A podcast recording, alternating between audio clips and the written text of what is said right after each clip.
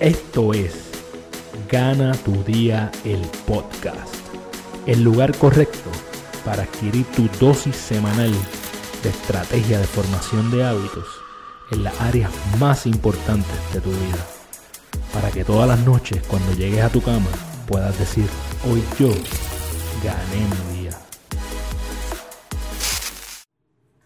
Bienvenidas y bienvenidos a Gana tu Día, el podcast. Este es el lugar donde aprenderás a cómo desarrollar los hábitos que te ayudarán a tomar el control de tu vida. Para que todas las noches cuando llegues a la cama puedas decir, hoy yo gané mi día. Soy Carlos Figueroa, fundador de Gana tu Día. Y sabes que todas las semanas que llegamos aquí a Gana tu Día, el podcast, hay tres cosas que te vas a encontrar. Número uno, vas a saber un poco más de qué se trata este movimiento de Gana tu Día. Número dos, te vamos a dar estrategias que tú puedes salir de aquí rápidamente a implementar para que tú también ganes tu día. Y número tres, única y exclusivamente traemos aquí a personas que nos ayudan a ganar nuestro día, que hacen diariamente algo que aman y que las apasiona y que por ende su vida es un juego. Y vamos a explorar qué podemos sacarle ahí para que nosotros también podamos implementar en nuestra vida. Lo único que yo te pido es que te suscribas a tu plataforma favorita y que nos des eh, cuatro estrellas si nos estás escribiendo, cuatro o cinco estrellas, las que hayan disponibles, las que tú creas que nos merecemos en, en tu plataforma de Apple Podcast. Y nos puedes ver a través de nuestro canal de YouTube, al cual te pido que te suscribas. Y de esta forma tú me estás ayudando a cumplir mi visión de convertir a Gana Tu Día en el mayor movimiento de formación de hábitos para personas de habla hispana y así impactar la vida de 100.000 personas. Eh, aprovecho para invitarte a Gana Tu Vida. Ese es el programa que te va a ayudar a diseñar la vida que tú te mereces. En agosto comienza nuestra nueva sesión de Gana Tu Vida. Si estás viendo esto, ve a los eventos en nuestra página de Facebook de Gana Tu Día o a ganatudía.com y ahí vas a utilizar el código GTV25 para que tengas 25% de descuento a la hora de registrarse. Te prometo que vas a salir de ahí con herramientas que van a hacer que tú todas las noches puedas decir, yo gané mi día. El secreto del éxito en tus relaciones eres, tú. Hoy vamos a dar espacio a alguien que tiene conocimiento para darnos herramientas en esta área tan importante, eh, en este pilar de Gana tu Día, que son las relaciones. Mi invitada cuenta con estudios en trabajo social y recién está culminando su maestría en educación sexual del Instituto eh, Sociológico de Puerto Rico. Ha sido colaboradora en múltiples programas de radio e incluso ha sido productora para alguno de ellos. En el 2014 escribe su primer libro, Hablemos de las relaciones saludables y se encuentra cocinando eh, su segundo libro, si no me equivoco. Así que ha colaborado en foros de prensa local e internacional y actualmente frecuenta programas de televisión local. Es una de las mayores eh, promotoras de la prevención de la violencia en el noviazgo en nuestro país. Bienvenida a Gana Tuya el podcast a la coach de relaciones y sexóloga Erika Michael. ¿Cómo te estás, Erika? Ay, súper. No, imagínate después de esa presentación. de hecho, y quiero aclarar, es el Instituto Sexológico Educativo y Psicológico de Puerto Rico. Oh, wow, ok. se, me quedó, se me quedó un poquito. no, no se te me preocupes. Quedó el, el middle name. Por si para cuando ellos escuchen esto, que no me vayan a regañar. No, es importante. Y si alguien tal vez quiere seguir estudios, que sepa. a Sí, sí. De hecho, es la única institución en Puerto Rico que ofrece una maestría en sexualidad humana con especialidad en sexopedagogía. Que es lo, lo que hacemos nosotros. Y eso fue lo que recientemente terminé complementando. eh, de hecho, hice, hice este final de, de maestría mientras hacía también una certificación de coach de relaciones, que ahora estoy haciendo el máster. Ok. So, yo soy una estudiante eterna. Muy bien, muy bien. Yo, debe yo ser. también. Y yo creo que así deberíamos ser todos, ¿verdad? El momento Sí, que dejamos de aprender, dejamos de crecer y nuestro cerebro se muece y nuestras pasiones empiezan a morir. Eso, eso es parte del éxito. Es parte del éxito el mantenernos en movimiento, que también es algo que yo eh, llevo mucho a lo que son las relaciones. Para mí las relaciones saludables son aquellas donde hay crecimiento y movimiento. Crecimiento porque es lo natural, crecer es lo natural. Así que si, nos, si no estamos en ese constante crecimiento, nos estancamos y hay, eh, entonces ahí es que comienza a afectarse las relaciones también y por supuesto el movimiento, porque no nos vamos a quedar estancaditos ahí, sino que el cambio constante es parte de nuestra vida y por supuesto es parte del éxito y es lo que tiene que ver con el éxito de las relaciones también. Bello. Empezamos con, con, con fuego del bueno aquí. Me encanta eso. Oye, eh, las relaciones, como tú acabas de decir, son uno de los factores más importantes en el éxito, en la felicidad, eh, yo diría en todo lo que tiene que ver con nuestra vida. ¿En qué, en qué momento de tu vida tú Erika, Michael, empieza a entender la importancia de las relaciones para el resto de las áreas de nuestra vida? ¿En qué momento tú dijiste, mira, diablo, es que es verdad, hay que trabajar con las relaciones? Claro, siempre me, me preguntan cuál es el origen de, de mi pasión eh, dentro del mundo de las relaciones y yo trato de, de, transportarme un poco más, o sea, llegar hasta cuánto es lo más viejito que puedo recordar, esa, esa memoria más antigua. Y la realidad es que no veo un punto específico en el cual yo te digo, sí, ¿sabes? son importantes para mí. Creo que en parte debe haber sido el hecho de que mi papá estuviese ausente, ¿verdad? Que mis papás se divorciaron y demás, porque vamos creando esa necesidad. Nosotros tenemos unas necesidades esenciales que son parte de, de, nuestro desarrollo en las relaciones y a lo largo de nuestra vida y en todos los aspectos de nuestra vida. Entonces, al tener esa carencia, yo creo que se desarrolló muchísimo esa necesidad, más en particular en, esa área. Luego, por supuesto, eso afecta de alguna manera la forma en la que yo me relaciono con los demás y la forma en la cual yo elijo pareja. Y entonces de ahí surge esta, eh, pues, eh, eh, conozco a esta persona, vivo una experiencia de violencia en el noviazgo y eso trajo consigo pues toda esta serie de, de, dudas, de cuestionamientos, de por qué. Y uno de mis temas favoritos en, en, en la cuestión de las relaciones es la selección de pareja. ¿Por qué elegimos pareja? ¿Para qué? qué tipo de mm. pareja nosotros elegimos, qué es lo que nos impulsa a elegir unas personas y no a otras. Y porque esta, esta elección puede llevarme a una violencia dentro de este vínculo relacional. Y de ahí yo siempre he sido como bien curiosa, yo creo, que de alguna manera como que nací con, con este destino, este propósito, y fui entonces buscando esas respuestas. Yo comienzo a estudiar educación especial, en una universidad, eh, en la Universidad de, de, Puerto Rico, y ahí es cuando vivo la experiencia de violencia en noviazgo y me tengo que ir, porque esta persona pues comenzó a perseguirme y demás, así que como conocía toda mi rutina, yo hago un cambio, eh, esto pues, ¿verdad? Trajo unos factores emocionales en mi vida y demás, y yo me iba a dar de baja total de la universidad. Yo dije, olvídate, se acabó, ajá, sí, yo dije, yo, y, y tenía apenas 19 años, o sea, que era una pues bebé, ¿entiendes? Y, y, era, era como, pero eso me estaba afectando muchísimo. Decido entonces las tres ocasiones que fui a darme de baja, algo pasó. Y no pude darme de baja. Y yo, ok, pero entonces decido, eh, pues ya que no podía hacer eso, pues decido entonces hacer un transfer a otra institución. Y, por, y por supuesto, cuando hago el transfer, digo, pues también déjame cambiar de profesión. y ahí, porque yo soy así, pues, pues dije, pues voy a estudiar trabajo social. Y ahí fue cuando conecté absolutamente con todas esas dudas y preguntas que yo tenía. Fue cuando comencé a estudiar trabajo social porque es esta búsqueda de la justicia y el bienestar social. Y conforme los cursos que fui eh, tomando en, en, ese bachillerato, los fui conectando con mis experiencias de vida y por qué yo sentía y percibía tal cosa. Luego entonces pues me rompen el corazón estando en la universidad, cosas que pasan, a todos nos pasa, normal. normal. y comienzo a escribir eh, sobre ese proceso y sobre soltería, específicamente en la comunidad eclesiástica, que es donde, donde yo pues me, me desarrollaba. Y comienzo a escribir esto en Facebook, en la aplicación de notas, porque no habían blogs para ese entonces, ¿ok? Eso era, eso es moderno ahora, pero en aquel momento no. Y yo comencé a escribir ahí, empecé a poner todas mis notas y la gente empezó a seguir y empezó a compartir. Ah, esto logra que de Colombia, entonces vean mis escritos y me inviten a colaborar con esta página que se llama Para Líderes. Y de ahí ya no hubo vuelta atrás. Entonces fue como, por, eso te digo, no hubo como que un momento específico que yo te diga, surgió esto, pero sí, una cosa me fue llevando a otra. ¿ves? Cada situación me fue llevando a a tomar otra decisión que me conectó con ese propósito que yo tenía. Así que es la manera en la cual yo veo cómo conecto yo con las relaciones y mi pasión en, ellas. Claro, y no, y no, yo siempre digo, no hay casualidades. Entonces hay, hay unas causas que fueron, que fueron desarrollándose en otros eventos y te llevan a donde tú estás ahora.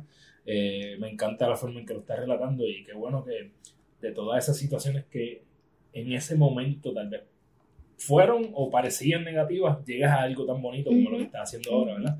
Tal vez si no te hubiese pasado ese suceso, no estaríamos Claro, por eso es que es el cambio. Recuerda lo del movimiento. Si no, si no ocurren estas circunstancias, nos quedamos en los mismos lugares de comodidad, que son los lugares que no nos, vayan, no, no nos van a llevar a crecer y no nos van a llevar a lograr ser esa persona que podemos ser. Por eso es que uno de mis enfoques, y tiene que ver mucho con las relaciones, es que debemos tomar decisiones basados en lo que queremos ser, en quiénes nos queremos convertir, no en lo que queremos obtener. Porque nos han enseñado siempre eso. ¿Qué quieres lograr? No, no, no. ¿Qué persona tú quieres ser? Y esa persona que tú quieres ser también tiene muchísimo que ver con la persona que vas a elegir en tu vida, con tu compañero o compañera de vida, ya sea en el tipo de estilo de relación que, que decidan tenerlo. Qué bello. Yo, yo estoy, no puedo estar más de acuerdo en términos de que eh, tú tienes que comportarte como esa persona en la que tú viniste a este mundo a ser, ¿verdad? En la que te quieres convertir diariamente, aunque nunca llegues allá. Yo pienso que siempre va a estar evolucionando. Exacto. Pero tú te empiezas a convertir, no cuando llegues, porque es demasiado tarde, sino desde ahora en esa persona que tú quieres ser. Oye, eh, tras cosas que yo he aprendido en los últimos años, ¿verdad? Hay, eh, hay un estudio que se llama el, el Grant Study, ¿verdad? El estudio Grant de, de, entiendo que es de la Universidad de Harvard, que te habla, eh, llevan uno de los estudios más largos de la historia, si no el más largo, continuo, habla de el impacto que tienen las relaciones en el éxito, que por ahí fue que empezamos hoy, Habla de que eh, los hombres que estuvieron en este estudio empezaron, si no me equivoco, en los 40 por allá, eh, los siguieron a través de toda su vida y los que tuvieron las mejores relaciones fueron los que tuvieron los mejores éxitos financieros, los que llegaron a una vida plena. Eh, tú nos puedes hablar, tú, tú eres a mí me gusta porque tú hablas mucho de la base también científica, ¿verdad? Eh, eh, de la parte del estudio.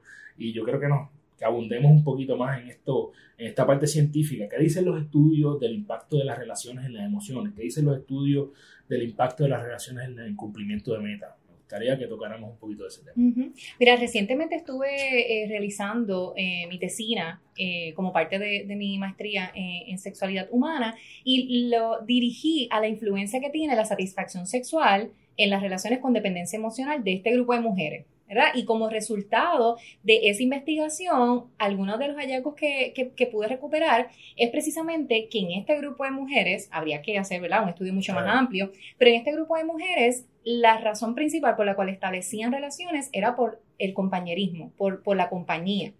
Y básicamente, eh, si partimos necesariamente de ahí, la gente, nosotros somos seres sociales. Y nosotros somos básicamente un sistema en general que está conectado con diferentes subsistemas. O sea, no, no podemos nosotros desconectarnos del resto de, la humanidad o del resto de lo que somos en general, ¿no? El individuo no es individuo si no hay una sociedad, si no estamos como parte de esta sociedad.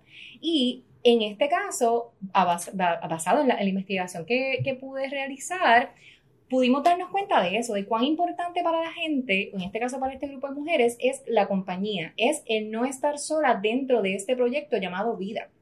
Entonces, otro factor que también consideraron muy importante era las metas en común y el aspecto educativo. O sea, que, la educación de esta persona esté a la par con el aspecto educativo mío. Y cuando lo miramos desde este punto de vista, nos damos cuenta que aunque somos seres diferentes, o sea, todos tenemos una experiencia de vida distinta, conectamos entre nosotros y elegimos pareja no necesariamente pensando en es igual a mí, pero sí conecta o complementa de alguna manera con la persona que soy y quien quiero ser.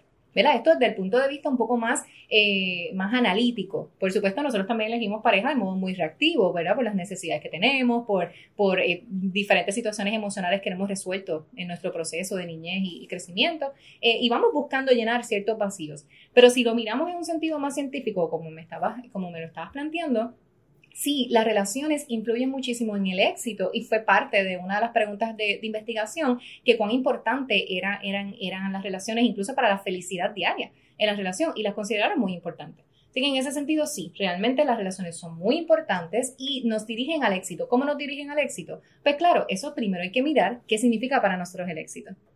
Porque para mí el éxito puede representar una cosa y para ti otra. Y para todas las personas que nos están escuchando es otra cosa. 100%. Pero para mí, por ejemplo, el éxito es tener paz y ser feliz en lo que estoy realizando. No, yo, yo tengo muy clara cuál es la mujer que yo no quiero ser. Más que la mujer que quiero ser, yo lo que es la Erika Michael que yo no quiero ser. Y me enfoco en eso. ¿Para qué? Porque la mujer que yo quiero ser puede cambiar a medida que voy adquiriendo mayor conocimiento, a medida que voy adquiriendo otras experiencias, pero lo que sí tengo claro es la persona que no voy a ser. Y trabajo en pro de no ser esa persona. Y, en ese caso, ¿cómo yo aprendo qué persona yo quiero ser? Por medio de las relaciones. Tú sabes que me encanta eso de, enfocarse en lo que no quiere ser. Yo hago como parte de... Tengo un curso que, que taller que hago que se llama Gana tu Día Academy, ¿verdad? Y uno de los ejercicios que yo le recomiendo a todo el mundo que haga si nos estás escuchando, aunque no hayas participado, te recomiendo que lo hagas, es que yo le llamo el héroe y el villano, eh, o la heroína y la villana. Eh, y es que yo hice una vez en mi vida eso mismo. Mm. ¿Cuál era el villano de mi vida? el villano es la persona que yo no quiero ser. En algún momento de mi vida yo fumaba una cajetilla al día. yo no quiero. Mi villano, mi villano fuma, mi héroe no fuma. Eh, mi villano pesaba 300 libras. Mi héroe está en una condición física exageradamente buena. Eh, mi villano no era agradecido. Mi héroe es agradecido todos los días. Entonces, eh, tú decides cuál de los dos tú quieres ser diariamente. Y pero si no sabes quién no quieres ser, entonces, ¿cómo vas a dejar de serlo? este ejercicio que de la forma en que tú lo planteas y yo que lo he hecho de otra forma, se lo recomiendo a todo el mundo que sepa. No es para que te enfoques en eso solamente en el sentido de que no te quedes ahí, eh, es para que sepas, mira, para allá no voy, voy a actuar en contra de todas estas cosas y voy a, así vas a descubrir cuál es la persona. Y, y si no saben cómo hacerlo, se pueden comunicar conmigo a través de info y ahí pueden solicitar los servicios de coaching. ahí está, exactamente, eso, eso, es lo que me gusta, para eso estamos aquí para traer más personas que nos hagan mejor. y de hecho, si alguien, si no tienes un coach eh, o un mentor, eh, una de las herramientas que yo te exhorto a que tengas en tu vida es que lo hagas yo, por mi parte, tengo a alguien que me, empuja a ir al próximo nivel. Una de las mejores adquisiciones de la pandemia para, mí fue encontrar un coach eh, que ahora se ha convertido en mi amigo, así que maybe Erika es la persona que tú estabas esperando para eso. Piénsalo. Eh, eh, oye, hablando, hablando, mira, mira qué, bonito que cayó exactamente donde te quería preguntar. Cuando yo, cuando yo busco mis mentores, ya sea virtuales o reales, eh, en todos los aspectos de mi vida, ya sea mi salud. Eh, si yo quiero un coach de salud, yo busco a alguien que yo sepa que tiene eh, un estilo de vida saludable, ¿verdad? No voy a buscar a alguien que está tirado un sillón todo el día. Cuando yo busco a un coach o un mentor financiero, yo busco a alguien que no tan solo tenga el conocimiento financiero, sino que yo entienda que, puede, que tiene un estilo de vida que va acorde con lo que está hablando. En el caso tuyo es un poco más ambiguo en el sentido de que no hay una métrica exacta de relaciones. ¿Cómo tú le hablas a las personas, ¿verdad? Y ya que estás invitando a, las personas a, que cojan coaching contigo, ¿cómo podemos, eh, que tú le dirías a las personas que, que no solamente es el conocimiento que tú tienes por tus estudios, sino que cuáles son tus experiencias en términos de relaciones que te ayudan convertirte en una experta en este ámbito. claro, y, y eso es una pregunta hermosísima, déjame decirte. Una de las cosas que nosotros hemos aprendido y que precisamente hoy en la clase, antes de venir acá, estaba, estaba estudiando, es que eh, el, el o el participante en, este caso, de alguna manera también nos elige a nosotros, ¿no? Y, nosotros, hay, una relación entre ambos que nos elegimos. Es decir, que estas experiencias no surgen por casualidad. Las personas que yo recibo en servicio de coaching no, es por casualidad, son personas que tienen una resonancia conmigo también. Y, esto es bien interesante porque en Puerto Rico no hay básicamente, bueno, yo soy la primera persona que estudia esto en esta institución, bueno, en esta escuela que es en Argentina, que es Escuela Coaching de Relaciones con, Esteban y Santiago Irigoyen. Y eh, soy la primera puertorriqueña que lo hace. Aquí hay personas que ya han estudiado, capaz que eh, en Estados Unidos, por ejemplo, que hay escuelas de coaching. Esta es la, en esta es en español, que es mucho más cómodo para mí. Y eh, te traigo esto porque realmente hay mucha gente haciendo lo mismo, de alguna manera. Entonces uno puede decir como que, ay, ¿qué tengo yo que pueda competir, entre comillas, con los demás? Pero yo creo que para toda persona hay un coach, como para toda persona hay una iglesia, como para toda persona hay una universidad. Y es eso que tiene que ver contigo. Me pasa en particular las, las personas que solicitan mi servicio son personas o que ya me seguían en las redes, o que me vieron en un programa de televisión o capaz que luego de esta entrevista también me escriben. Pero ¿qué tiene que ver esto? Esa resonancia. Yo tengo un conocimiento, yo he estudiado y me he especializado en unas áreas en cuanto a las relaciones. Y a veces me cuestionan también, ah, pero no estás casada, por ejemplo, que eso es como que lo de toda la vida, el chiste de siempre. Yo siempre digo, el coach no juega. pero realmente, eso está buenísimo. Pero realmente, realmente, yo, y, te soy bien honesta, yo soy muy privada con, con mi, mi, vida, mi familia, mis relaciones, porque precisamente creo que para que una relación sea saludable es importante cuidarla de las redes sociales y de esa exposición innecesaria que a veces desarrollamos. Ese es otro tema que podríamos hablar acá en otro momento. Pero para que una relación sea saludable no debe estar oculta, pero sí privada. O sea, sí debe tener como que mantener ese, ese cuidado. Y siempre digo que las relaciones hay que llevarlas como cuando no había redes sociales. Hay que siempre considerarlo de esa manera porque eso trae muchos conflictos, aunque hay este cambio generacional. En fin, sí, eh, eh, en cuanto a la experiencia de vida que yo pueda tener, eh, y es algo que ellos van a ir conociendo a medida que me sigan, a medida que vayan conectando en esa resonancia conmigo. Pero yo creo que algo que, me puede a mí caracterizar como coach es precisamente la apertura que tengo a escuchar personas de diferentes estilos. Una vez un, un pastor amigo mío, el pastor Carlos Manuel me acuerdo que me dijo, tú tienes algo que yo no sé explicar bien lo que es, pero es que tú puedes estar en diferentes lugares o, conectar con diferentes personas y hablar y educar y no dejar de ser tú. Como, como que no, no es que te, te conviertes en esta persona o te conviertes en este grupo, tú eres tú, en donde quiera que estés. Y yo creo que esa capacidad o, o esa, esa cualidad que tengo me ayuda a conectar en resonancia con personas que definitivamente necesitan el servicio que yo les puedo ofrecer. Y hay otras personas, si no, yo los refiero a otros servicios, por ejemplo, si yo no puedo trabajarlo.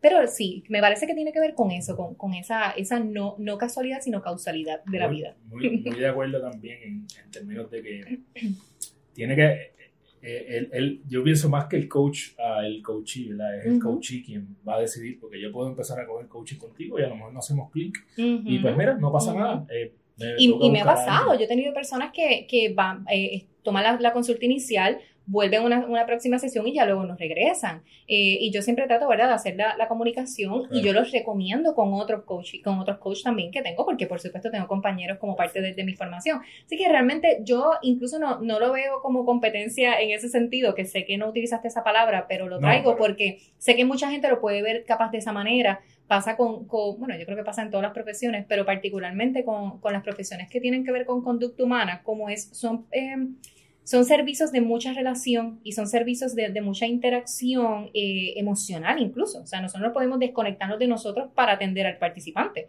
Nosotros somos parte de ese mismo sistema. Así que como tiene este mayor grado de intimidad y vulnerabilidad, pues crea una suspicacia de, ok, no, pues yo soy mejor que tú o yo hago mejores redes sociales que tú. Pues no, realmente los que elijan estar conmigo van a hacerlo porque tenemos esa resonancia y los que no, pues pueden estar con uno de mis compañeros. No pasa nada. Exacto. Eh, no soy celosa. Erika, hay, hay momentos en donde las relaciones ya no se pueden salvar. Eh, ¿cómo, ¿Cómo nosotros sabemos que ese momento ha llegado? Wow, esta pregunta es muy individual. O sea, yo no te puedo decir como que personas que nos están escuchando, si tu relación está en este punto, ya no hay break. Realmente no. Yo creo que eso sí se trabaja directamente eh, ¿verdad? Cuando estamos en, las sesiones de coaching, por ejemplo, porque nosotros vamos mirando unas áreas de la vida de la persona en específico. En mi carácter personal, yo te podría decir que las relaciones funcionan hasta que nosotros las hacemos funcionar, hasta que nosotros decidimos hacerlas funcionar. Creo que todos tenemos las capacidades para poder desarrollar relaciones saludables. Incluso eh, hay personas que, que tienen padecimientos de salud mental que incluso pueden tener relaciones y, también sexualidad, que eso es otro detalle del cual no se habla. O sea, las personas con diversidad funcional tienen una vida sexual activa también. Y, ¿verdad? Somos un sistema, así que no nos, no nos desconectamos de eso. Pero ¿cómo podemos entonces identificarlo? Yo creo que básicamente cuando ya una persona elige, por la razón que sea, que no desea continuar con esta relación. ¿Por qué? porque también eh, es una cosa de sentir cuando estamos apretando demasiado ya esa, esa tuerca y se va a romper. Incluso terminar relaciones es muy saludable. Terminar una relación de pareja que no está funcionando y que ambas partes no están comprometidas con la misma, es sumamente saludable. Y eso es parte del desarrollo de, de, relaciones saludables en general. Así que para poder identificarlo, yo creo que sería indispensable que la persona pues busque ayuda profesional para ver en qué momento o en qué punto de la relación se encuentra, eh, para poder ver exactamente la, la, situación, pero tiene mucho que ver con, con lo que yo quiero hacer. Porque tú puedes estar con una persona buenísima y que la persona te ama muchísimo, pero si ya tú no quieres hacer esa relación y no estás comprometido o comprometida con esa relación, no vas a aportar y no vas a participar de la manera correcta en la misma me parece... Eh, ha hecho silencio el hombre. No, yo creo que es un punto eh, que es totalmente eh, válido, que a veces, que a veces las mismas personas dentro de las relaciones no lo quieren entender, ¿verdad? Pues estamos aferrados, obviamente. Queremos relaciones porque es que nos enseñaron que tenemos que estar en relación. Exactamente. Y ahí mismo iba, es que está, está es más la forma en que nos criaron que lo que nosotros queremos realmente o lo que nosotros creemos. Em, ¿Tú crees que existen relaciones que son para toda la vida? Sí, definitivamente, claro. Sí, sí. Ahora, no, no, no creo en estas historias del hilo rojo y esta vaina qué sé yo, porque son, recuerda que son, son eh, historias que no están probadas científicamente, son historias que, que, ocurrieron y que se siguen narrando ese mismo cuento. Y pues es posible porque ya ocurrió, pero no es algo que sea real para todo el mundo. De igual manera, ¿cómo elegimos pareja? Eh, yo conozco personas, por ejemplo, que llevan, no sé, 30, 40 años juntos y fueron su primera pareja, su única pareja. Eso no es muy común, pero ocurre. Ahora, no es la norma. La norma es que tú conoces, experimentas, vives y ahora sí, para efectos de etapas de desarrollo, cuando ya tú estás entrando en esta adultez, eh, cuando ya tienes entre tus treinta y pico de años, pues ya ahí, lo que se conoce como edad adulta emergente, ya vas eh, identificando y dándole mayor significado a las relaciones. Y vas eligiendo más esa, esa compañera o ese compañero de vida eh, para el final de tus días. Porque, y también hay que mirarlo de esa forma, eh, las relaciones que tú eliges cuando tienes 15, 16, 17 años, puede que permanezca porque ha ocurrido, pero realmente hay unos cambios eh, en etapas de desarrollo, hay unos cambios de, de gustos, de intereses, de propósitos de vida. Tú no eres la misma persona que eras cuando estabas en, en, high school, no eres la misma persona de hace dos semanas incluso. Yo, no soy la misma persona que te levantó esta mañana. Literalmente. Y entonces, eh, ajá, pues eh, si, si nosotros cambiamos tanto, ¿qué nos hace pensar que una relación no va a cambiar si somos todos un mismo sistema? Así que yo creo que sí hay relaciones que pueden ser para toda la vida conforme las trabajemos. Nada sale por arte de magia. Ninguna relación, absolutamente ninguna, surge por arte de magia o porque simplemente lo siento. Porque si lo sientes y estás con esa persona solamente porque lo sientes, estás siendo reactivo ante algo Estás reaccionando ante un estímulo, no estás decidiendo establecer este vínculo relacional. Y para tener una buena relación tiene que haber una buena comunicación, tiene que haber un acuerdo, un compromiso entre ambas partes y un reconocimiento de decir, ok, yo quiero entender por qué tú estás tomando esta decisión o cómo ves tú lo que estoy haciendo yo. Y esa comprensión mutua nos ayuda también a, crecer como pareja. Si ese elemento no está, hay muchas personas que tienen 40 años de relación, pero no se conocen y no se hablan. Y hablan de temas triviales, pero no hablan de su vulnerabilidad, de su intimidad. Un poco es, la, teoría de Stenberg, de la teoría triangular de Stenberg, que establece que para que haya un amor completo debe haber intimidad, compromiso y pasión en, en igual medida. Eh, pues básicamente es eso. Hay, parejas que solamente tienen compañerismo capaz o, que tienen solamente pasión, que eso pues, y, con muchos años no, no, suele ser muy común, eso suele cambiar. Eh, pero ve que se inclinan más quizás a, a, uno de esos tres pilares, de esos tres puntos. Pero para que haya un amor consumado o un amor completo, como lo estableció Robert Stenberg, pues deben estar estos tres elementos por igual. Así que hay que mirar las relaciones no se miden por cuánto tiempo llevamos juntos, se miden por cómo las estamos formando. Realmente tiene una estructura correcta y también lo que yo les digo, te la estás disfrutando, porque hay relaciones que digo, sí, llevamos muchísimo tiempo, pero, pero de, de, cinco días a la semana estamos, este, cuatro estamos llorando y tres estamos pensando cómo llevar la relación a un mejor nivel. ¿Cómo estamos? Exacto. Estamos, en el mismo techo, pero no estamos. Exacto. Así que todas esas cosas hay que mirarlas y, y, tomar decisiones a base, volvemos, de la persona que ustedes no quieren ser. Y si esa es la relación que ustedes no quieren tener, pues no la tengan. Y listo. Y cuando, cuando ¿verdad? Porque puede ser, pues puede, me encanta por donde está yendo la conversación, puede ser el caso que haya una de las partes que quiera eh, trabajar fuerte por la relación y la otra no. Eh, y volvemos hasta cierto punto el, al tema de hasta cuándo. ¿Qué, qué tú haces ahí? ¿Qué, qué, qué, cuáles son algunos consejos que te puedes decir? Mira, si tú quieres trabajar fuerte por tu relación y tal vez tú no ves que tu pareja está trabajando con la misma intensidad, esto es lo que yo te aconsejo que hagas. Además de, obviamente, ir al claro. profesional. Sí, lo que pasa es que las relaciones hay que mirarlas en la inversión. Recuerda que en, en las relaciones no somos mendigos, no somos mendigos, ¿no? Somos inversionistas. Yo estoy invirtiendo en esta relación. Así que nosotros participamos en ellas. Por tanto, yo voy a decir, y, lo, he hecho con, algunos participantes con los que he estado, ok, eh, tú ¿Amas a esta persona? Sí, yo amo a esta persona. ¿Por qué tú sientes que amas a esta persona? Ah, pues yo lo amo, la amo porque yo hago esto y esto y esto y esto. Y yo, ok, ¿tú te sientes amado? ¿Te sientes amada por esta persona? Y eso siempre como que los pone, oh, no, no me siento amado. Entonces, pues no estás en una relación saludable. Porque tú estás dando, estás dando y esta persona solamente está recibiendo eso que le estás dando. Y claro, la persona está comodísima porque le estás dando todo sin que esta persona se esfuerce, se esfuerce en dar algo.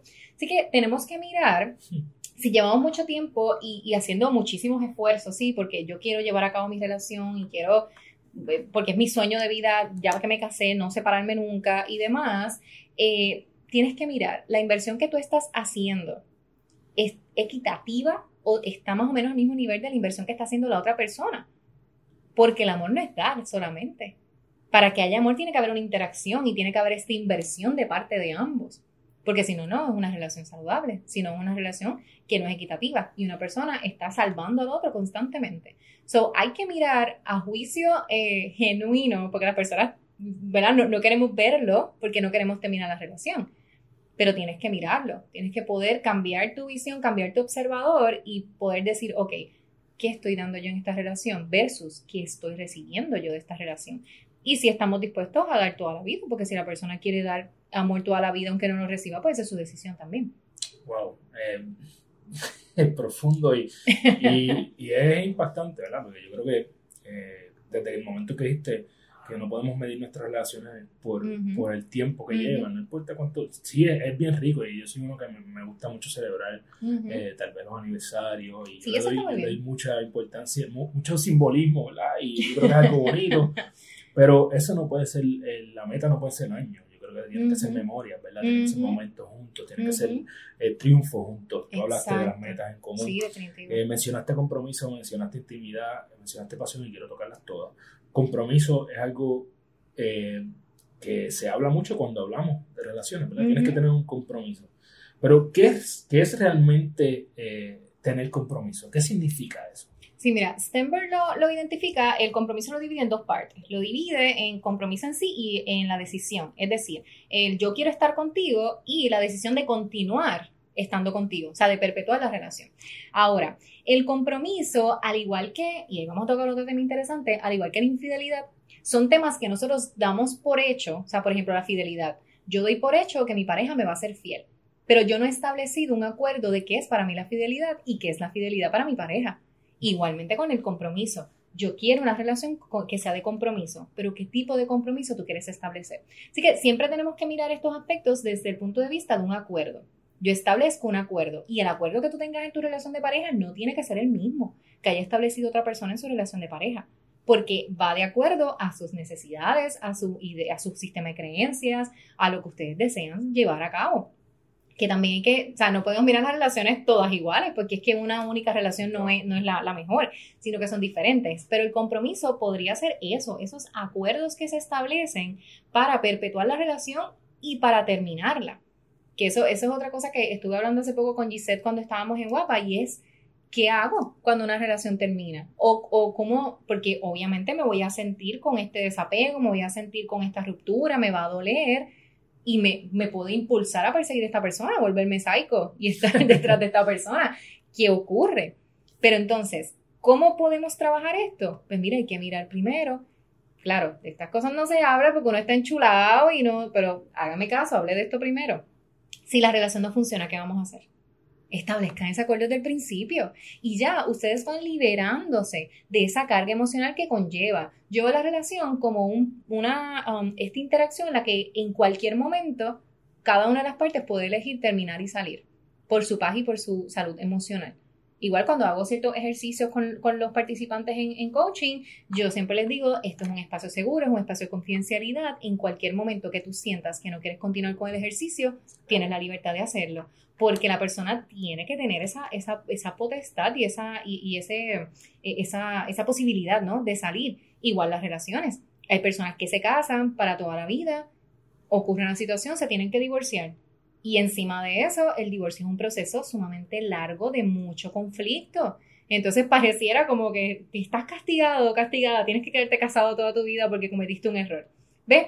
Si lo ves desde esa perspectiva, afecta mucho. Así que hay que mirar la relación como una, esta interacción en la que tú puedes tomar la decisión de salir de ella en el momento en que tú sientas que sea necesario.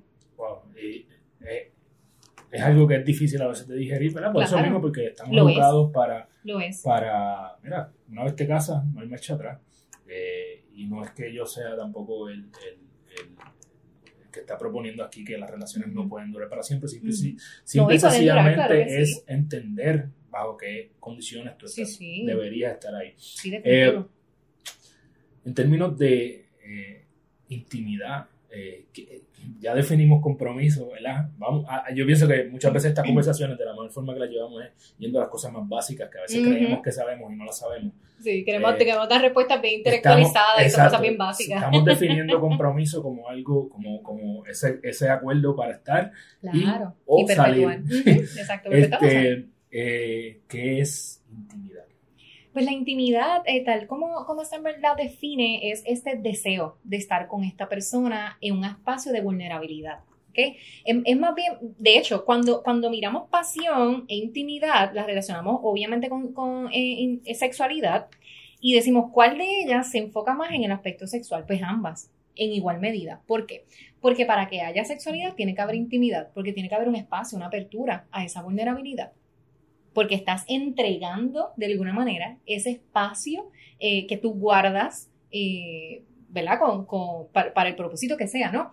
Pero estás abriéndote con esta persona, estás eh, teniendo unas interacciones con esta persona o estas personas que no es algo que haces con todo el mundo o, o de la misma forma, ¿no? Así que este espacio de intimidad no es otra cosa que un espacio de vulnerabilidad, es que yo puedo ser quien soy y me arriesgo a que me hieran, pero con la confianza de que no va a ocurrir.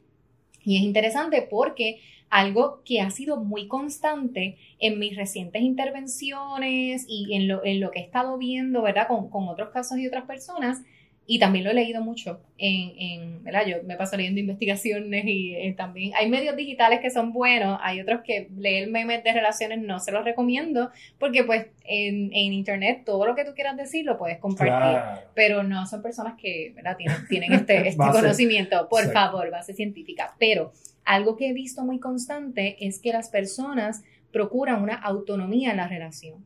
Es decir, yo a veces les pregunto, ¿qué quieres en la relación? Me dice, yo quiero ser yo, quiero ser como soy. Yo, ¿Qué te impide ser Mm. como tú eres?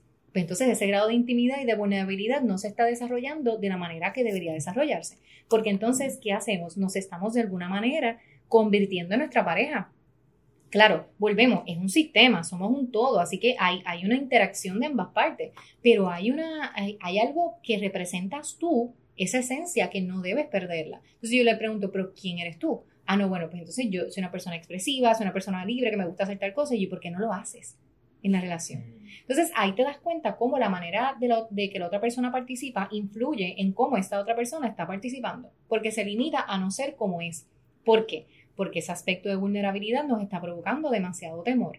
¿Por qué? Esto es algo bien básico. Si yo soy como soy, la otra persona no me va a querer y se va a ir. Hmm. Y voy a perder esta, esta persona. Entonces ahí creamos esa, esa dependencia. De Por hecho, medio de esa dependencia eh, se afecta esta vulnerabilidad.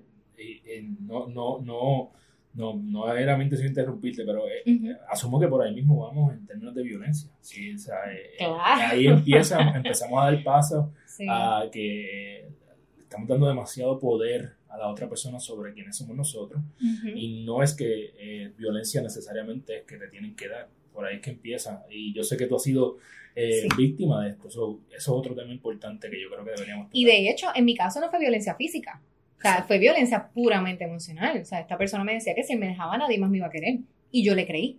O sea, yo lo, de verdad lo creí. O sea, que yo te puedo decir, realmente son cosas que uno genuinamente las piensa. ¿Por qué? Porque ya hay un vacío. Y, las personas que son eh, eh, abusadores o abusadoras, ¿verdad? Porque tenemos que tener claro que esto no solamente ocurre con varones. Hay mujeres que son maltratantes también. Y yo sé que esto es una línea bien fina y entra en Sí. otros temas, pero yo tengo que ser muy clara con, con la educación que yo estoy llevando a cabo. ¿verdad? Hay unas influencias también, capaz que, que fisiológicas, por la fuerza y la contextura de la persona, pero hay violencia de diferentes tipos, tanto en hombres como en mujeres y en parejas que son del mismo sexo. O sea, siempre vamos a identificarla porque no hay un factor eh, de desarrollo de relaciones saludables, además de que no se habla. Ahora bien, esto que estamos planteando sí puede llevar al grado de violencia. ¿Por qué? Porque yo soy esta persona sumisa que estoy permitiendo que la otra persona tome decisiones por mí. ¿Por qué puede ocurrir esto? Ah, porque yo no tuve una autonomía. Porque a mí no se me permitió tomar decisiones cuando yo era niño o cuando era niña. Y yo dependo necesariamente de que la otra persona tome decisiones por mí. Y eso, ¿verdad? Esto, esto, es uno de los factores, pueden ser muchísimos, pero este es uno de los factores. Entonces, esta, yo estoy acostumbrado, acostumbrada a que tomen decisiones por mí. Yo no me atrevo a hacerlo porque tengo miedo a fracasar, porque tengo miedo a que me digan que soy bruto, soy bruta, porque tengo miedo a que a meter la pata, pues yo dejo que otra persona decida. Y cuando esto ocurre, pierdo mi autonomía. Y si yo pierdo mi autonomía dentro de un vínculo relacional, puede conllevar a una, a una relación de violencia siempre y cuando la otra persona ejerza un poder autoritario. Ocurre con parejas de diferentes edades, ocurre con parejas eh, que tienen eh, cargos em, profesionales diferentes, personas que, y tanto volvemos, tanto hombres como mujeres, que, hay una diferencia amplia en que tenemos una persona que tiene unos estudios bien amplios y tiene una posición eh, más, que, definitivamente. Que la cuestión de los ingresos es otro detalle sumamente importante en la, en la violencia, porque si yo estoy dentro de, de, un, de una relación que es violenta, pero yo dependo de esta persona económicamente. ¿Cómo salgo de Exactamente y ocurre constantemente. Por eso es muy importante la educación financiera antes de establecer vínculos relacionales. Wow, no, no esperaba que llegáramos a finanzas aquí, qué bonito, qué bueno, ¿verdad? Porque es importante, estamos tocando diferentes aspectos. Y entonces, si tú quieres ser una persona más autónoma, edúcate también eh, financieramente. Sí, claro. Eh, ¿Qué tú le dirías a las personas, verdad? Eh, y esto nos lo, nos impone a veces la sociedad. Estamos leyendo un libro que se lo recomiendo a, a todo el mundo que se llama Code of the Extraordinary Mind de Vichan Lakiani, en donde una de las cosas que hace el libro es que empieces a retar todos esos bullshit rules eh, que la sociedad te, te, impone, ¿verdad? De qué edad te tienes que casar, por ejemplo, es uno, este, en qué edad tú tienes que tener novio o novia. Eh, yo no he llegado a los 40, pero estoy ya a la vuelta de la esquina. y, y entonces hay, hay muchas personas que tal vez están en esa etapa de los treinta y pico. Antes era cuando llegaras a los veinte y pico ya tenías que tener tu novia, después eso lo fueron extendiendo a los treinta y pico. Cada, cada generación le va poniendo su edad. ¿Qué tú le dirías a una persona que está frustrada tal vez porque llegó a X edad, que la sociedad le dice que ya tú tienes que estar, eh, tienes que estar estable, esa es la palabra que utiliza la sociedad, tienes que estar estable tanto financieramente como emocionalmente, tienes que tener tu casa, tienes que tener todo. ¿Qué tú le dices a una persona que tal vez está en esa edad X eh, y que se siente frustrado o frustrada porque no encuentra pareja. que ¿Cómo empiezan a trabajar para, para poder conseguir a alguien que pueda ser la persona con quien compartan el resto de su vida o al menos un tiempo eh, razonable? Claro, el consejo es vive ya, tienen que vivir gente. Porque mira, mira lo que sucede. Cuando nosotros nos dejamos llevar por el, la estructura social, Claro, nosotros no podemos desapegar de la estructura social porque por algo está ahí. Una vez más, somos individuos porque estamos en una, en una sociedad. Pero si nos dejamos llevar por esa estructura social, nos vamos a frustrar porque tenemos que reconocer que cada uno tiene una experiencia de vida distinta. Ahora, hay un detalle que mencionaste y tiene que ver con las generaciones.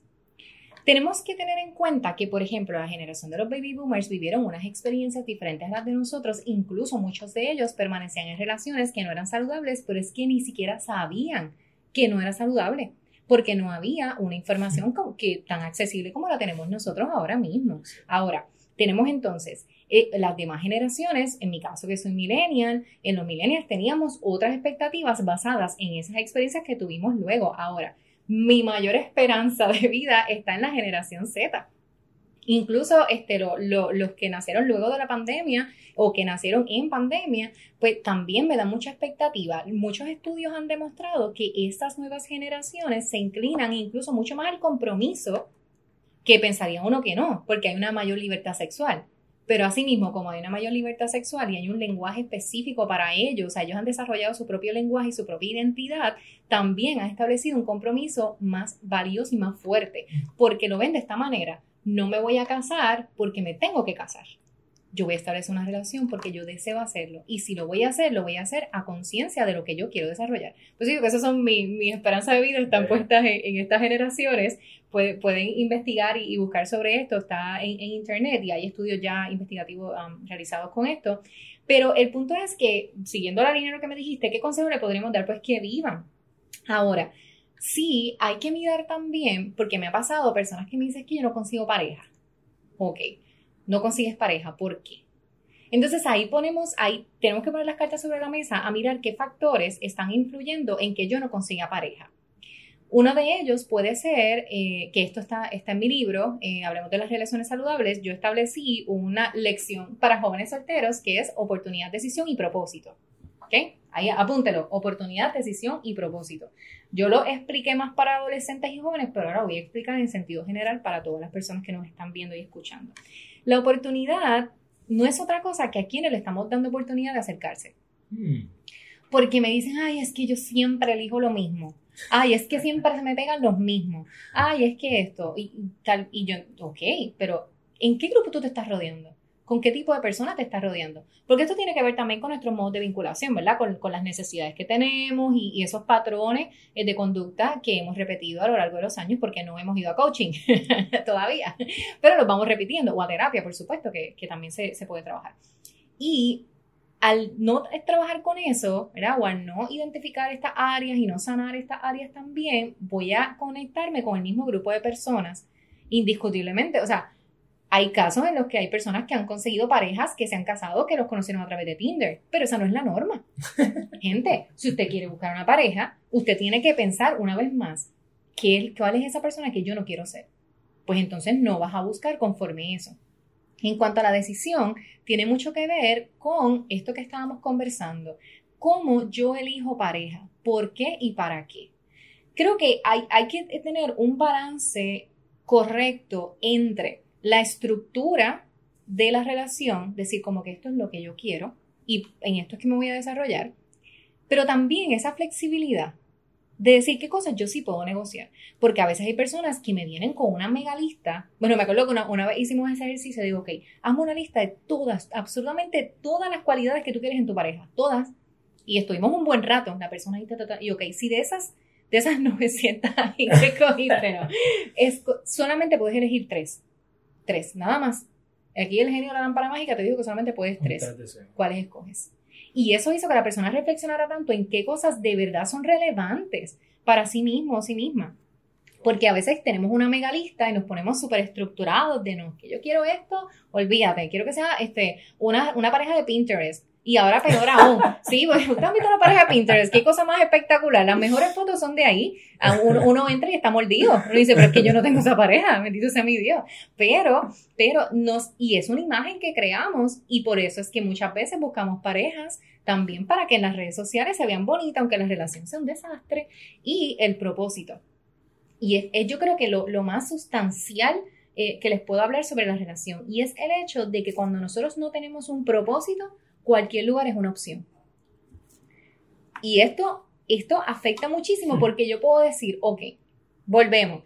Yo puedo decir, eh, yo soy la mujer que no quiero ser. Y yo estoy clara con eso. Así que yo sé que si yo conozco una persona en un ambiente o de un estilo o de una manera o que la interacción se da, que me está impulsando o está alimentando mis debilidades y me está impulsando a ser la persona que yo no quiero ser, pues yo sé que esa persona no puede estar en mi vida. Punto. Yo lo tengo muy claro pero porque ya yo sé mi propósito y yo sé lo que quiero lograr, esa persona que no quiero ser. Pero si una persona no conoce eso, va a estar como picando a ver qué encuentra.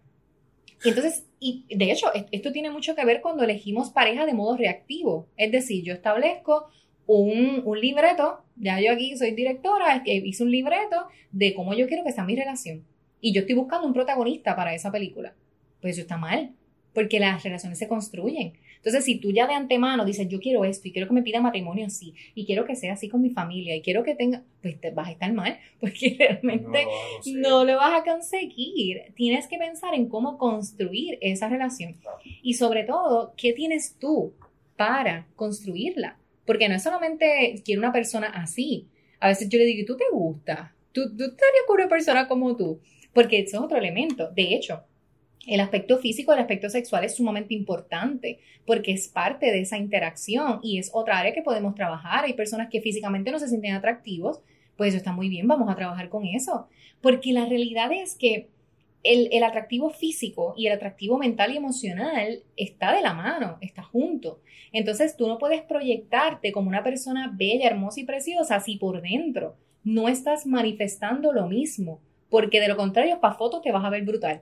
Pero a la vez que las personas comienzan a interactuar, te conozcan. claro, no es el dentro, mismo así. atractivo. Y lo, lo he escuchado millones de veces por gente, tanto, eh, ¿verdad? En relación a hombres y a mujeres. Que hay personas, eso es lo que yo digo, es una persona que es lindo para fotos. para fotos nada más. Porque cuando comenzamos a interactuar no se da lo mismo. ¿Ves? Entonces, ahí eso tiene que ver con el propósito. Por tanto, esos tres elementos considero yo que son los más importantes para que podamos, eh, pues, mirar, ponerlos sobre la mesa y mirar porque yo no tengo una pareja. Tampoco hay que desconsiderar el hecho de que a lo mejor no vamos a tener pareja y que a lo mejor no nos vamos a casar. O a lo mejor nuestro propósito de vida es otro.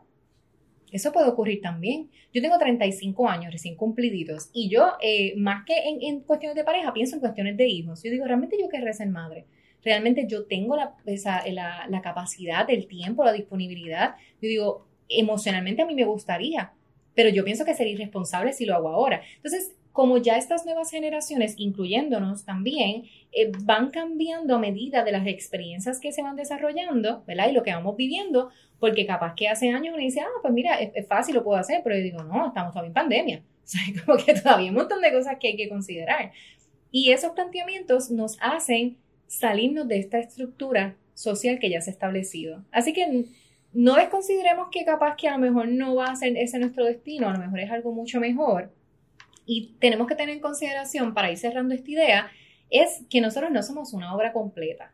Nosotros nos vamos desarrollando y formando día a día. El día que ya tú eres una obra completa, te mueres de ahí para la tumba, porque ya te acabó tu tiempo. Por eso dice, yo soy una estudiante eterna, porque voy a estar siempre buscando y creciendo.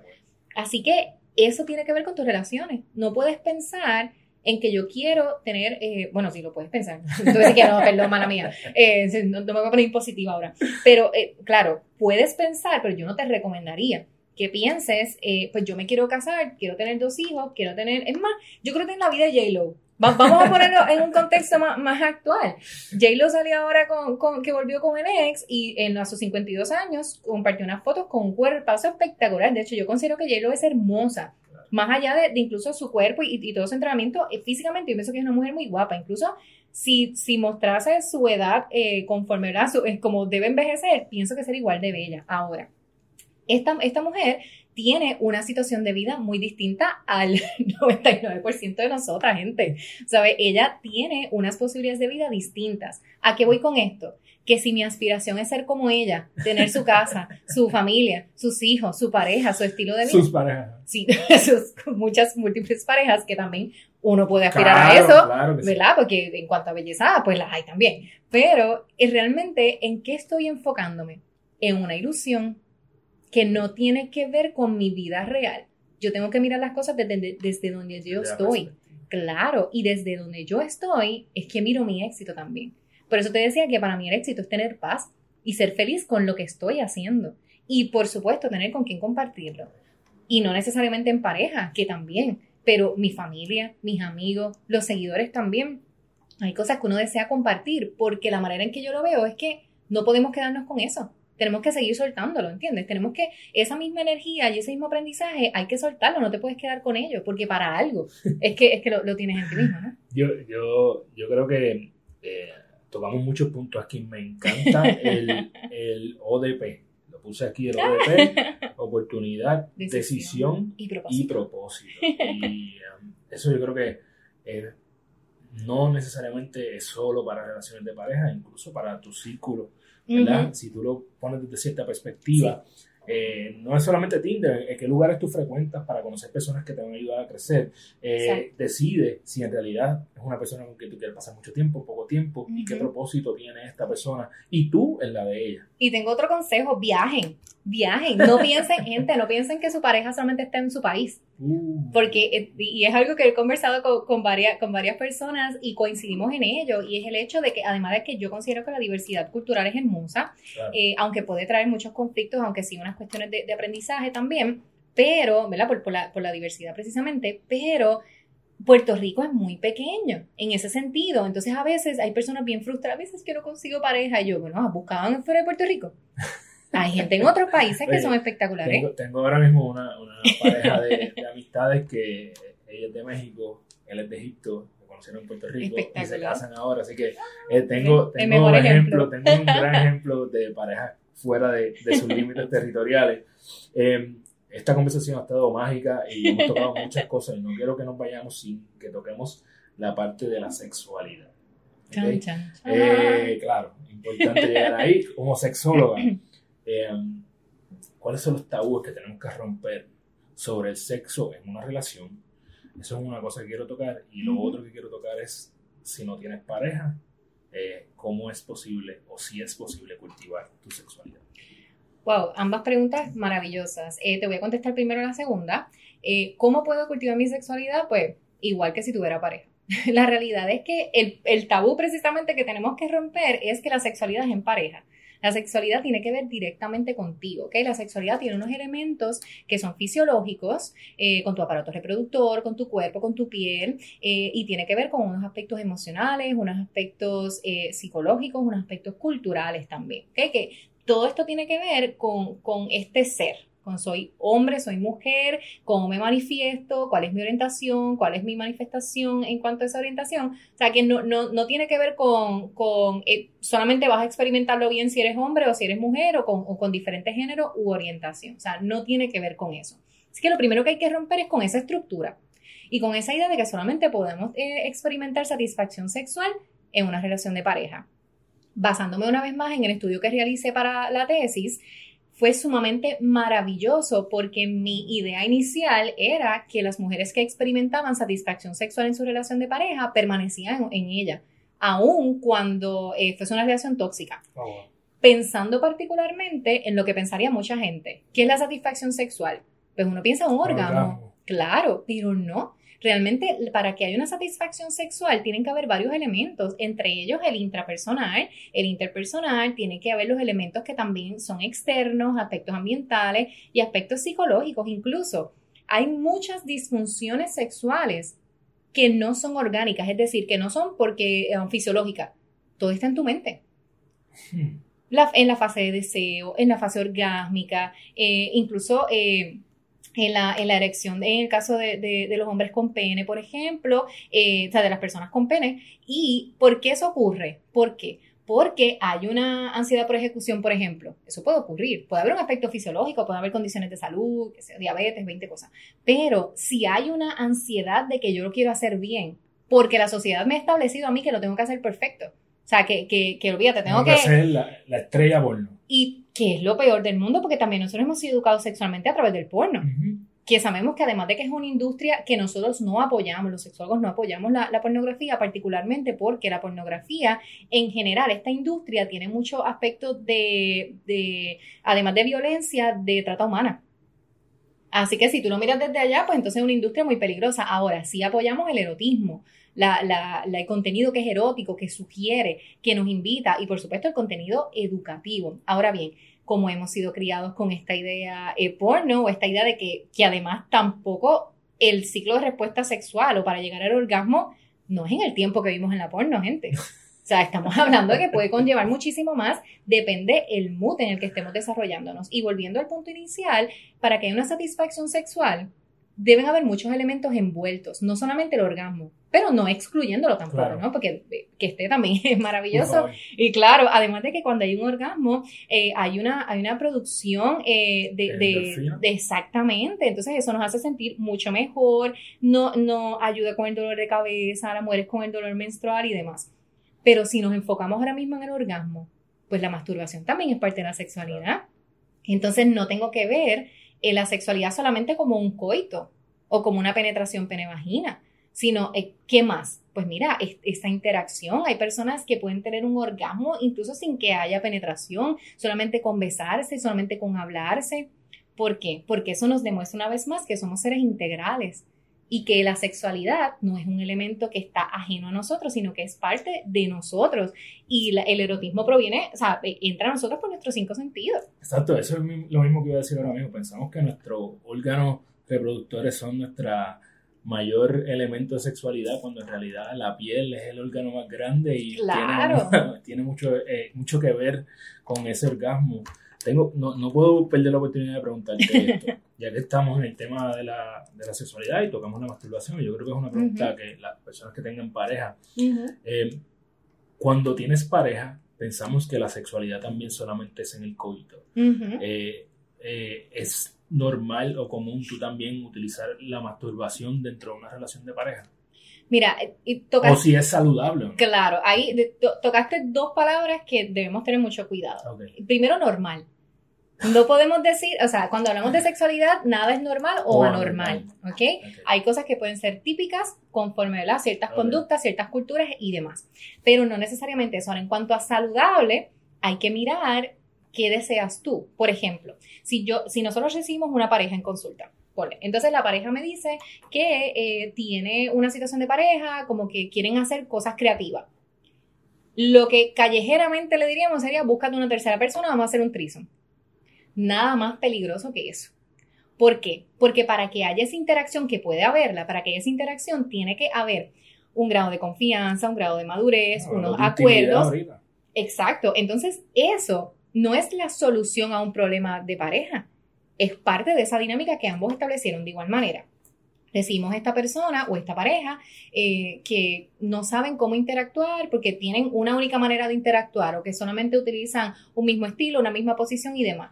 Yo no puedo decirle, ay, utilicen juguetes, porque esa es una percepción que yo tengo. Si las personas tienen unos valores distintos, si tienen unas creencias distintas, no todo el mundo tiene que hacerlo todo. Tú tienes que mirar las situaciones una vez más a partir de lo que está ocurriendo en ese momento con esa persona y con esa pareja. Si ellos no desean utilizar eh, instrumentología sexual o juguetes sexuales, o no desean tener una creatividad distinta o no desean utilizar otro tipo de, de, interacción en cuanto a las fantasías, por ejemplo, porque va en contra de sus valores, pues entonces nosotros no podemos decirle, ah, tienes que hacerlo porque esto es lo que está bien o lo que es normal. Mm. ¿Lo ves ahí? Ahora, ¿qué nosotros hacemos?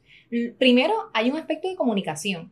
Si para que haya una, una eh, interacción sexual saludable, tiene que haber una relación saludable porque están conectados. Recuerda que no nos vamos a desconectar, la sexualidad no es algo aparte, estamos aquí entre todos. Incluso, sí, no nos hablamos por tres días, pero vamos a tener relaciones. Exacto, además de que, perdóname, o sea, si no se hablan en tres días y están peleados, no esperes que la relación sexual sea buena tampoco. Hay, que, mirar eso, además de que hay otros aspectos de seguridad y de salud eh, física que tenemos que cuidar en, ese sentido. Incluso cuando tienes un sexo casual con alguien, hay una interacción emocional también, porque tú estás comprometiendo ese tiempo con esa persona. ¿Ves? una vez más, no nos podemos desapegar de eso. ¿Qué nosotros hacemos? Pues mira, hay una interacción. Sobre todo eh, cuando hay parejas que llevan mucho tiempo.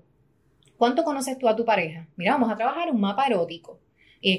Con este juego, pues entonces tenemos esta, esta silueta de, hombre y mujer, en dado caso que es una pareja heterosexual, sino, ¿verdad? Correspondiente a, su, a su género o su orientación. Y eh, van a, tomar el día de hoy, no van a hacer nada más. El día de hoy se van a dedicar a, uno se va a tumbar en la cama, van a, desconectarse de todo, ponen en su ambiente música, este, eh, olores, lo que ustedes quieran, y van a comenzar a tocar el cuerpo, evitando las zonas erógenas principales. ¿No? Que es lo, lo, que, lo que típicamente pues, te va a provocar esta, esta, ¿verdad? esta, esta excitación o este deseo. Y vamos entonces a tocar donde hay sensaciones y marcamos, ah, pues mira, aquí este fue tanto. Operation, como operation. Pues mira, literalmente, porque yo, yo creo también que las relaciones sexuales se disfrutan más cuando hay risa. Digo, ¿verdad? No es que nos vamos a estar riendo todo, todo el acto, gente, porque entonces no, no va a funcionar igual. no va a funcionar igual. El lenguaje no va a funcionar igual. Pero, pero sí, eh, vamos conociendo y recordando una vez más que somos un sistema. Así que yo estoy interactuando con esta persona en este grado de intimidad sexual reconociendo quién es esa persona, esa persona reconociendo quién soy yo, porque ambos hemos decidido tener esa interacción sexual. Y hay personas que antes em, experimentaban, eh, se excitaban muchísimo porque le, tocaban el cuello, se lo besaban, pero capaz que ya no. Ah, pues vamos a buscar otras zonas erógenas, que no son las principales, pero están ahí. Como tú decías, la piel, pues mira, en cualquier ladito por ahí algo va a surgir. Además de que el compromiso que, que proyecta que una persona se tome el tiempo de conocer a su pareja, ya excita a la otra persona porque me siento que me están atendiendo y eso ya es un, es un estímulo. Me, me, ha encantado todo lo que hemos hablado aquí hoy. Creo que, creo que esto, es, esto es un buen episodio para ver más de una vez, muchas cosas que, que aprender. Eh, antes de hacerte la última pregunta, eh, aunque ya tú diste un hint al principio, por favor dile todos los detalles de dónde pueden conseguir la Erika May. Ok, pueden eh, seguirme en Instagram, que es mi plataforma principal. Ahí me buscan como soy Erika Michael. Soy Erika Michael, Erika con K y Michael como Michael Jordan o Michael Jackson. Ese es mi segundo nombre, gente. Sí, me dicen, ¿ese es tu apellido? No, ese es mi segundo nombre. Soy Erika Michael. También pueden buscar en la página tusrelaciones.com Ahí tienen acceso tanto a, solicitar los servicios para coaching, ahí tienen la, descripción de los servicios y pueden separar su espacio a través de allí. Y también pueden recibir contenido gratis sobre las relaciones, porque ahí entonces tenemos el blog y también el podcast. ¿verdad? Que ahí todo, todo está conectado. Pero si, si ustedes son más de redes sociales, búsqueme en Instagram, que ahí yo comparto todo en la muchos posts bien chéveres, bien educativos, eh, desde el aspecto personal, desde el aspecto de creo que científico. Hay mucha base de lo que tú pones ahí que, eh, es educativo con base, no el garetito. Sí. Este, así que creo que eso es bien importante. El garetito. es que hay mucha gente así. Yo siempre he dicho que mi trabajo es contra la corriente, porque hay demasiada información que no es correcta y que no es saludable en lo absoluto. Así que yo trato de capacitarme y prepararme y créame yo soy muy, muy responsable con las cosas que comparto. O sea, antes de que usted vea una publicación, confíe. Que esa publicación ya fue analizada, estudiada, pensada. Sí, sí, sí, sí, porque eh, eh, yo siento, he trabajado durante mucho tiempo con la imagen que quiero proyectar, o sea, con, con cómo llevar el mensaje, este, y, lo, lo, lo, pueden identificar, o sea, se van a dar cuenta, es un mensaje, es profesional, pero es fresh. O sea, es, como un poco más... Así mismo lo más, Exacto, y ese es, he trabajado mucho para que esa sea la manera en la cual se comunica el mensaje, porque así evitas que haya unas barreras que te impidan esa, esa información. Un poco es, eh, eh, ¿verdad? Eh, tocar con, con, con, esa, con esa emocionalidad y convencer con ese, con ese conocimiento que ya, ya tenemos. Y todo, todo lo que hacemos ahí es para eso. Ahí tenemos ese contenido de, las publicaciones, tenemos entonces también el blog y demás. Así que me pueden seguir en, esa plataforma eh, para que reciban todo, todo ese, ese insumo y aún cuando no decidan o no elijan a tener un servicio de coaching, van a tener contenido que va a ser espectacular para, totalmente, para ellos. Totalmente de acuerdo contigo. Así que ya saben, eh, soy Erika Michael en Instagram. Eh, Erika, ganar tu día es hacer lo que te convierte en la persona en la que tú te quieres convertir. Eh, ¿Cuáles son esos hábitos que tú haces diariamente para que cuando tú llegues a la cama todas las noches puedas decir, hoy yo gané mi día? El agradecimiento. Definitivamente. Yo hace, hace poco, yo te diría hace como dos años más o menos, aprendí eh, algo que, que, enseñan los judíos y tiene que ver con, con la fe en una, ¿verdad? Ellos, ellos hablan eh, que nosotros tenemos una fe muy, muy um, trivial, por decirlo de alguna manera, o sea, una, fe muy ambivalente. Es como que yo tengo fe solo cuando todo está bien. Mm. Entonces lo veo de esa manera. So, la manera en que ellos lo enseñan es que en el caso de aquellos que somos creyentes, ¿verdad? No todo el mundo, pero en el caso de los que somos creyentes es que todo es enviado por nuestro Creador, todo obra para bien y todo tiene una enseñanza divina. Entonces, ¿cómo me ha ayudado esto? Incluso, eh, y lo aprendí precisamente luego de, de, de, unas pérdidas que tuve de mis familiares, de mi abuelita, de mi tío, y estuve en terapia precisamente para poder trabajar con el manejo de ansiedad y demás. Y aprendí esto y me di cuenta cuán importante es la gratitud y ese agradecimiento. Y créame, no es fácil, pero hay momentos en los que estoy que yo digo, ¿verdad? Estos, estos días que yo no debía haberme parado de la cama, debía haberme quedado tirada porque todo me ha salido mal. Pero aún en esos momentos trato de eh, proactivamente y racionalmente decir gracias. Porque hoy yo lo necesitaba, no sé para qué, hoy no lo entiendo, pero ya luego lo voy a entender. Entonces, esa gratitud yo creo que, que es el, el, hábito principal que uno puede tener, además de que te libera, te sana emocionalmente y, y también he empezado a entrenar que eso ya sabes que eso también pues genera todo esto. A mí me gusta eh, pues guiar o correr o caminar, pero en espacios abiertos.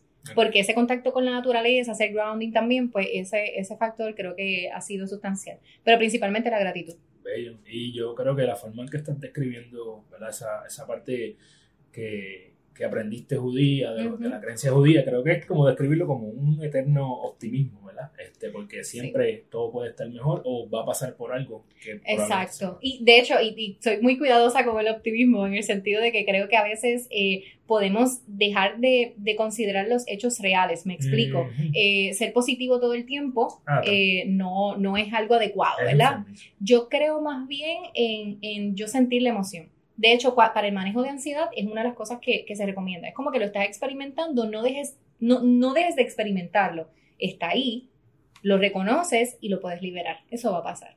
¿Ves? Y es un poco quedarnos en esa línea. Excelente. Eh, bueno, esto ha sido un episodio espectacular, mucha información. Eh, vale la pena verlo más de una vez, como ya dije. Eh, antes de despedirme, quiero darle las gracias a mis amigos de Woodbrand PR.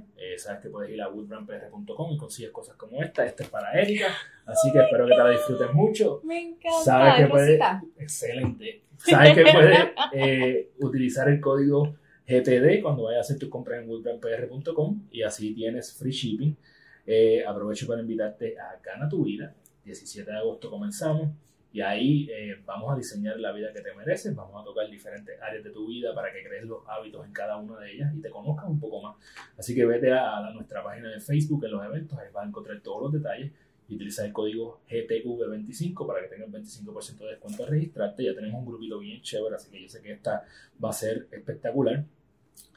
No puedo despedirme sin, sin hablar de lo que yo aprendí de Erika. Eh, yo me llevo aquí que eh, no nos podemos quedar en la comodidad, ¿verdad? El crecimiento va con el movimiento, estamos constantemente cambiando.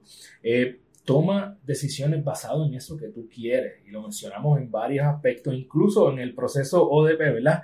Eh, primero tienes que tener oportunidad. Entonces, si tu oportunidad solamente está en Tinder, pues tienes un problema. Busca cómo tú creas oportunidades eh, que vayan acorde a lo que tú quieres. Una vez tengas las oportunidades, toma las decisiones, es lo que quieres, no quieres, va alineado con el propósito que tú quieres para hacer relación, no va alineado. Eh, me encantó ese proceso. Y las relaciones no son magia, ¿verdad? Hay que invertir tiempo. Yo creo que es bien importante que inviertas tiempo y al mismo tiempo, eh, valga la redundancia, no midas el éxito de tu relación por la cantidad de años que llevas o por la cantidad de meses, ¿verdad? Mídelo por la calidad de momentos que estás viviendo. Eh, aunque sí es importante estar muchos años, si estás viviendo muchos momentos. Hombre, sí que se lo disfruten. Eh, pero no la midas así porque el éxito tiene que más que ver con lo que tú vas a invertir en esa relación. y recuerda que las relaciones van a funcionar tú lo decías. Yes. Entonces, yo creo que esto ha sido mágico y espectacular. Como siempre termino, recuerda que eres la única persona responsable de todo lo que pasa en tu vida y que la forma en que tú cumples tus sueños es desarrollando los hábitos que te acercan a ellos, porque tú eres tu padre.